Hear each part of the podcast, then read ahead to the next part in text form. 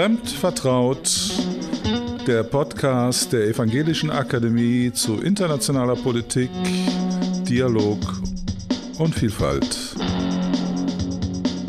Schönen guten Tag, hallo zusammen. Ich bin hier zusammen mit Dr. Yahya Wadak von Afghanik e.V.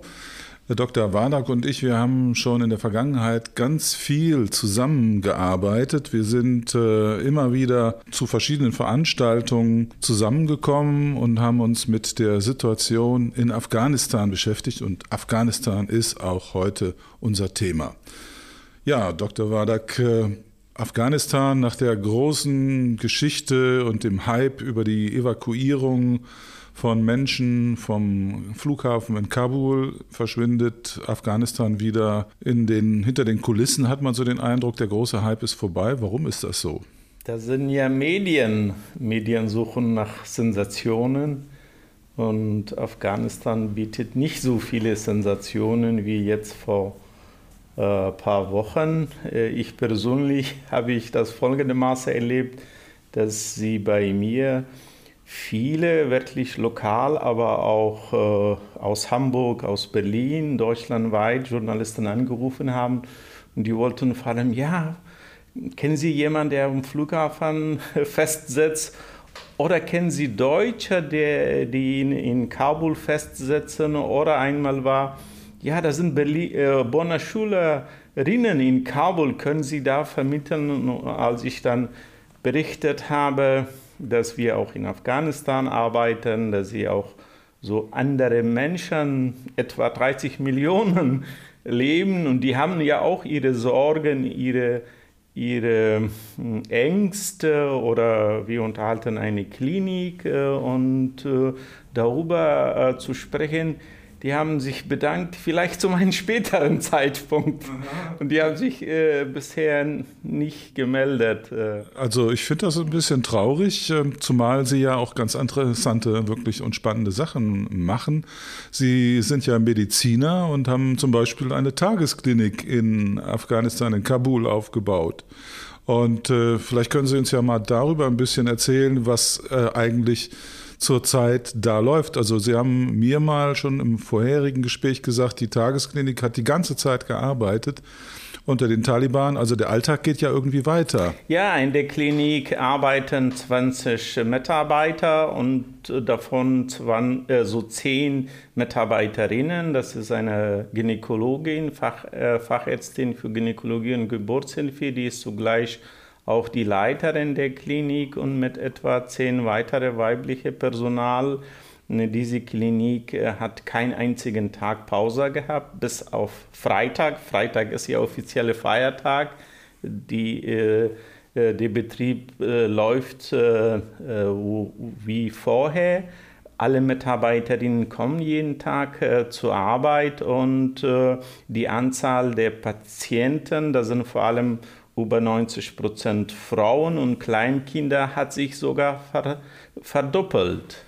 Woran liegt das, dass die sich jetzt die Zahl so verdoppelt hat? Äh, hat das was mit dem Geschehen und den Taliban zu tun? Vielleicht, weil äh, ich höre, dass manche Kliniken, die aus dem Ausland äh, abhängig waren und aus dem Ausland unterstützt wurden, zugemacht haben. Aber das liegt äh, vor allem an, an das Vertrauen der, der Bevölkerung an die Klinik. Wir haben zuletzt drei weitere Mitarbeiter und davon eine Mitarbeiterin, eine Zahnärztin, erst vor zwei Monaten eingestellt, die auch äh, vor allem äh, Frauen zu ihr kommen und äh, es wurde mit Unterstützung aus Deutschland äh, in den letzten drei Wochen auch dieses Sozialfonds für ärmere Patienten aufgestockt. Das sind vor allem, wenn eine Patientin kommt und die sagt, sie hat nur 100 Afghani, das ist in etwa 1 Euro und die Untersuchung braucht vielleicht 150 Afghani, das ist diese 50 Cent. Diese 50 Cent wird von diesem Sozialfonds finanziert. Hm. Jetzt haben Sie gesagt, das Vertrauen ist groß in diese Klinik und Sie haben aber auch erwähnt, dass Sie auch natürlich von deutschen Geldern unterstützt werden. Und was macht das denn jetzt für die Klinik? Ähm, alle hatten ja sozusagen Angst, wer irgendwie mit Ausländern zusammengearbeitet hat, ähm, so hieß es, ist verdächtig äh, und die Taliban verfolgen solche Leute, aber diese Probleme hatten Sie nicht. Oder doch? Nein, nein, Gott sei Dank. Äh, wir haben äh, keine Probleme bisher. Ich arbeite ja auch im afghanischen Hochschulministerium. Da läuft noch ein größeres Projekt und dort auch arbeiten wir mit verschiedenen Druckereien und Dozenten und bisher äh, hatten wir diesbezüglich keine Probleme. Interessant ist, dass unsere Putzfrau mit ihrem Sohn ist die einzige Person, die sich an uns äh, äh gemeldet hat und äh, darum gebeten hat, ob sie nach Ausland kommen kann.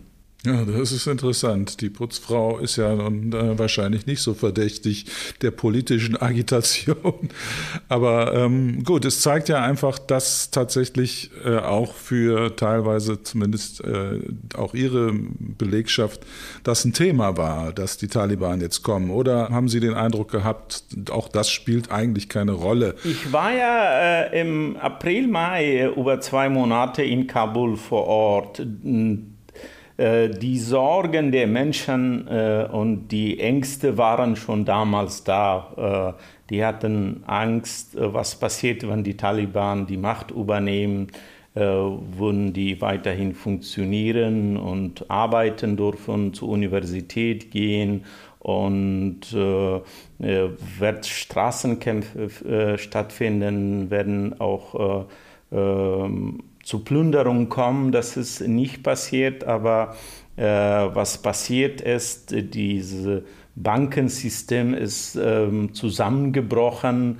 Äh, es gibt äh, äh, vielerlei Berichte, dass äh, Gehälter seit drei Monaten nicht bezahlt, so gezahlt, ausgezahlt werden und auch ähm, die Preise steigen und die Wirtschaft äh, kollabiert äh, und äh, es kommt bald Winter.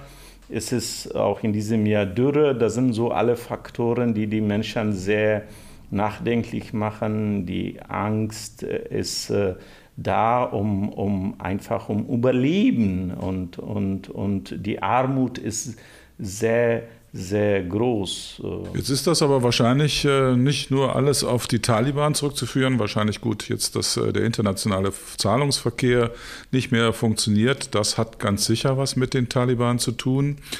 Aber ähm, die humanitäre Lage ist ja vorher auch im Grunde nicht hervorragend gewesen. Das ist ja immer so etwas, was so ein bisschen von den herkömmlichen Medien unterschlagen wird, dass gesagt wird, ja, jetzt mit den Taliban ist auf einmal alles ganz furchtbar und ganz schlecht. Ähm, aber wenn man äh, sich länger mit dem Land befasst hat, ich war ja auch ein paar Mal in dem Land, kann man eigentlich sagen, auch vorher hat das alles nicht so richtig funktioniert. Oder würden Sie das anders sehen?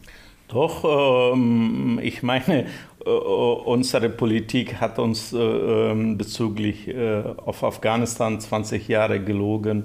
Unsere Medien haben viel zu positivere Bild äh, vermittelt. Äh, die Lage war nicht in Afghanistan gut. Wer das äh, kritisch äh, gesagt hat, äh, es sind ja mehrere deutsche Politiker an, an Afghanistan-Politik auch gescheitert. Ich glaube, ein äh, Ministerpräsident, äh, ein Minister äh, und ich glaube, eine Chefin von Evangelischer Akademie, die gesagt hat, nichts ist gut in Afghanistan das war nicht die, das war keine Chefin oh, der Evangelischen Akademie, sondern das war die äh, Bischöfin Kessen, Kessmann, ähm, ja. die gesagt hat, nichts ist gut in Afghanistan. Und das wurde damals in der Tat wirklich äh, stark kritisiert, ja. diese Äußerung.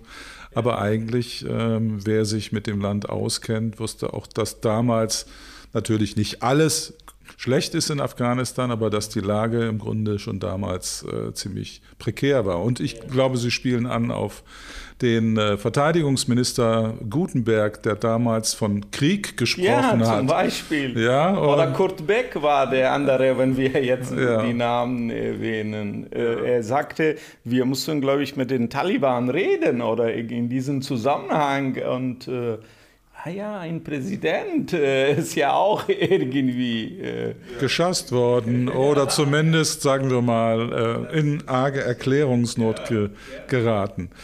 Ja, in der Tat. Ich glaube, ähm, wer sich mit dem Land beschäftigt hat, wer dort gewesen sind, es sind ja auch viele Bundeswehrsoldaten da gewesen, viele Entwicklungshelfer. Alle, die äh, wirklich sich längere Zeit aufgehalten haben im Land, haben auch Beziehungen aufgebaut, natürlich zu den Menschen äh, im Land. Ich habe heute auch noch bis heute äh, Freundschaften, äh, die ich pflege und äh, man ist natürlich klar jetzt äh, in Sorge gewesen über diese Menschen, dass, was passiert mit denen, wenn die Taliban kommen. Aber Sie selber sind, haben Sie irgendwie Befürchtungen gehabt für Ihre Verwandten, für Freunde, für Verwandte, für Kollegen? Dass die wirklich in äh, Not kommen durch den, ähm, durch den Siegeszug der Taliban? Nein, ich habe keine konkreten äh, Hinweise und Informationen bisher bekommen. Ähm, die Taliban und Politik, äh, deren Politik ist ja auch im Entstehen. Man weiß äh, äh, nicht, in welche Richtung sich das äh, bewegt. ich denke, es ist einiges offen ähm, es ist äh, nicht so einfach, dass früher alles weiß war und jetzt ist alles schwarz. Äh, mhm. Das ist, sehe ich das nicht so, wie wir gesagt haben, bei altem Regime war vieles, vieles äh, äh, falsch, äh, schlimm. Wir haben zwar ein bisschen immer wieder über Korruption gesprochen, aber äh, es äh, war äh, vieles stimmt einfach nicht. Und äh, zum Beispiel in vielen Bereichen, Verwaltung, Ministerien, Gesundheit, die Systeme hängen am Tropf der internationalen Gemeinschaft. Und wo jetzt ähm, äh, diese Infusion quasi gestoppt äh, wurde und äh, diese ähm, Systeme äh, sind nicht in der Lage, selber zu laufen und zu agieren. Und mhm. das hätte man damals auch anders machen können. Das hätte man vor, vor, vorgesehen äh, müssen. Ähm, so manche Projekte wie zum Beispiel die Klinik, wir haben damals äh, das so angesetzt, dass es auch ein Großteil der laufenden Kosten ähm, von, von diesen kleinen Gebühren kommen. Mhm. Und äh, wir dachten damals schon, dass irgendwann diese Hilfe wird stoppen. Mhm. Und das hätte man auch in anderen Bereichen äh, machen müssen. Man spricht zwar hier sehr viel über Nachhaltigkeit, Nachhaltigkeit, in Wirklichkeit waren die meisten, allermeisten Projekte der, der internationale äh, Zusammenarbeit, aber auch deutsche Zusammenarbeit nicht nachhaltig. Inwiefern war das so? Also warum hat es daran gemangelt an der Nachhaltigkeit? Ist das so eine typische deutsche Krankheit, von der man ja immer spricht, Projektitis? Also es wird ein Projekt aufgesetzt für bestimmte äh, begrenzte Zeit, ist Geld da und dann ist es wieder weg. War das jetzt auch in Afghanistan der Fall? Das Problem war nicht nur äh, bezogen auf deutsche Projekte, die amerikanischen Projekte waren noch schlimmer. Äh, zu den deutschen Projekten und zu den anderen auch, ich meine, äh, so die Projekte wurden nicht aufgrund der Bedürfnisse vor Ort, aufgrund der Anfragen der lokalen Bevölkerung entwickelt. Die meisten Projekte sind in Berlin, Bonn, Washington, London, Paris entstanden. Das ist äh, das das eine, äh, ein großes äh, Problem. Ähm, und viele hatten ja auch so selber ähm, eigene Vorstellungen. Zum Beispiel, Bundeswehr hat mich mal kontaktiert, ja, meine Bundeswehr wenn überhaupt eine Aufgabe in Afghanistan hätte, so eine Ausbildung und Aufbau der afghanischen Sicherheitskräfte. Was hat die Bundeswehr und die Mittel und diese Einsatz und die Kosten für, mit Frauenfußball zu tun hat? Und äh, es ist wirklich sehr viel falsch gelaufen in Afghanistan.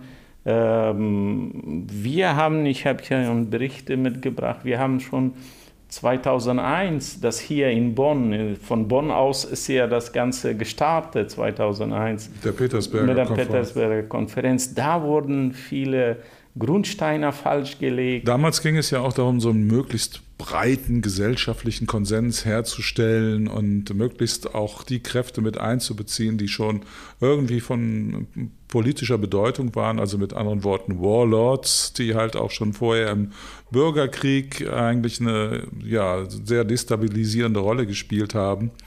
Und äh, daran hat ja dann auch die Regierung von Karzai und auch die danach folgen, die nachfolgenden Regierungen haben darunter gekrankt, dass man eben äh, diese Kräfte einfach mit ins Boot genommen hat. Es gab eine Generalamnestie für all diese Leute, die eben Kriegsverbrechen ähm, ähm, verübt haben.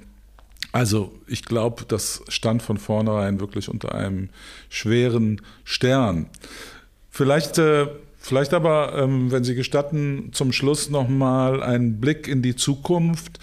Wie wird sich das denn jetzt entwickeln nach Ihrer Einschätzung unter den Taliban? Also es ist ja zum jetzigen Zeitpunkt äh, eigentlich, kann man sagen, ein Machtkampf innerhalb der Taliban im Gange. Es gibt äh, unterschiedliche Kräfte, die Hardliner unter Haqqani und äh, die etwas gemäßigten unter Baradur oder Baradar, so heißt er, die ähm, aber offensichtlich schon eine Vorentscheidung getroffen haben, nämlich dass Baradar ähm, auf Reisen gegangen ist, so hieß es, und äh, offensichtlich keine große Rolle mehr spielt. Er war äh, ja ähm, praktisch der Leiter der praktisch Botschaft der Taliban in Doha und hat auch die Verhandlungen mit den Amerikanern geführt und äh, wurde dann, als eben die Taliban an die Macht kamen, als äh, der künftige Präsident sogar gehandelt und äh, ist dann aber nur ein Vizeministerpräsident geworden. Und äh, dann hieß es, äh, dass es irgendwie zu einer Auseinandersetzung gekommen ist und dessen Folge eben äh, Baradar äh, das nicht das Land verlassen hat, aber zumindest erstmal untergetaucht ist. Also äh, auch da wissen wir nicht genau, wie sich die Regierung aufstellen wird. Was erwarten Sie? Wie wird die Zusammenarbeit laufen? Wird es überhaupt eine geben? Und wenn ja, was erwarten Sie vor allen Dingen für den humanitären Bereich? Ich kann nicht viel zu der äh, Entwicklung innerhalb der Taliban sagen, in welche Richtung sich das entwickelt wird. Äh, was ich sagen kann, dass in Afghanistan 30 Millionen Menschen, circa 30 Millionen Menschen leben und äh, diese Menschen brauchen nach wie vor Unterstützung, die brauchen humanitäre Hilfe. Diese Menschen werden in künftig noch mehr Unterstützung brauchen wie, wie bisher. Und äh, da ist meine Sorge und Sorge viele, die sich für Afghanistan, vor allem für die Bevölkerung engagieren, groß. Und leider, leider, hm, es sind zwei Monate vergangen. Wir haben sehr viel über Flughafen und Ortskräfte gesprochen. Es wurde wenig äh, äh für, die, äh, für die Zukunft der äh, äh, Menschen, die bleiben in Afghanistan gesprochen. Und das macht mich äh, Sorgen. Bald kommt Winter, wie können die überleben? Und die internationale hm, Kooperation hängt ja eng zusammen mit Anerkennung der Taliban als Regierung. und ich hoffe, dass die humanitäre Hilfe äh, für die Bevölkerung sehr schnell und sehr, sehr bald nach Afghanistan kommen wird. Das hoffe ich auch und äh, Das ist natürlich etwas, was wir versuchen auch mit diesem Podcast ein bisschen anzuschieben. Also wenn Sie da draußen meinen, auch Afghanistan verdient nach wie vor Hilfe, dann spenden Sie doch an die bekannten Spendenorganisationen oder Hilfsorganisationen und Sie können sich natürlich auch gerne an Dr. Yahya Wajak von Afghanik e.V. wenden und auch er wird sich freuen, wenn die Tagesklinik, die er von hier aus und auch immer wieder mal im Lande selbst betreut, eben ein bisschen Unterstützung und Hilfe bekommen kann. Vielen Dank für das Gespräch. Ich äh, hoffe, wir werden bald wieder auch in anderen Zusammenhängen und vielleicht auch in erfreulicheren Zusammenhängen zusammenkommen und dann hoffentlich über schönere Dinge sprechen können. Danke für das Gespräch und bis dahin.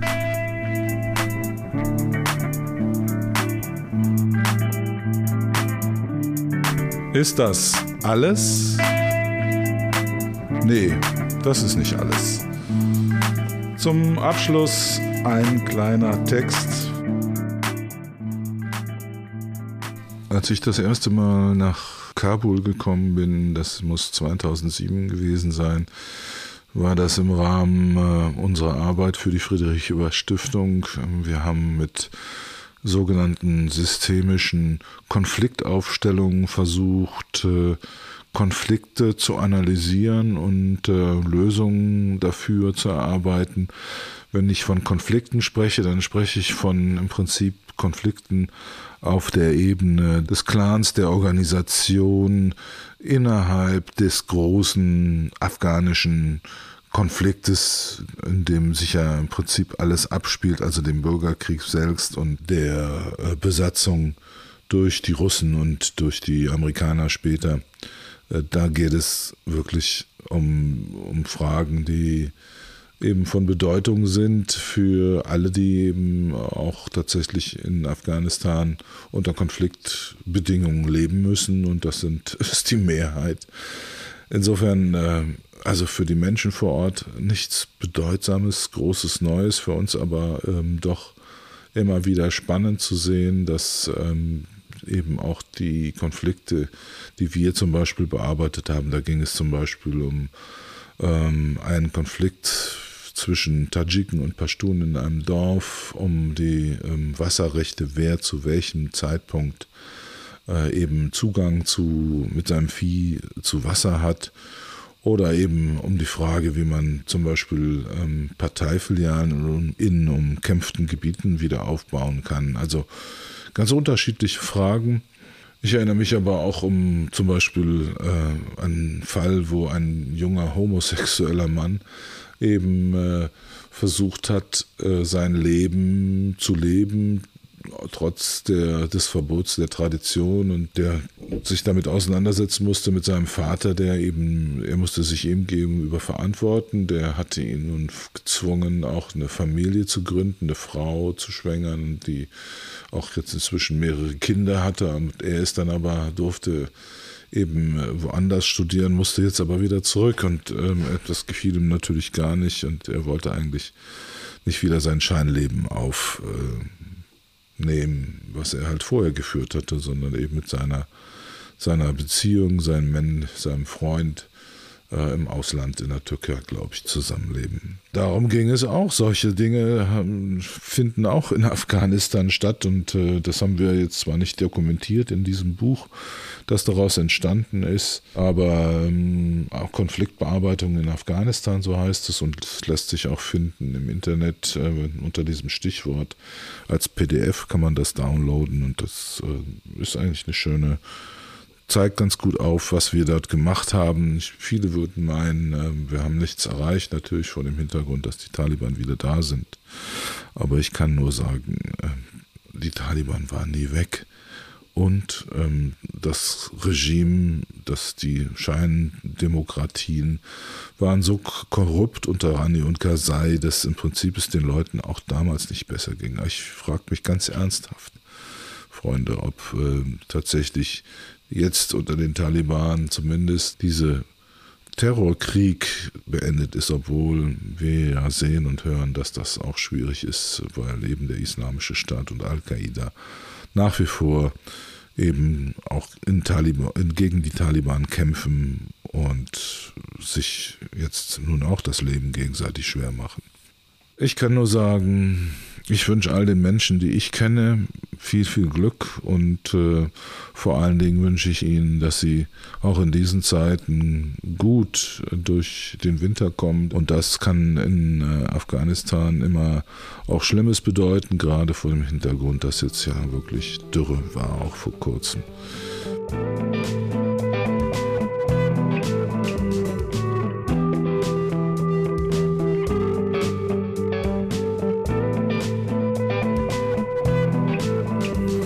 Das war's. Ich bedanke mich fürs Zuhören und freue mich, wenn Sie das nächste Mal wieder dabei sind.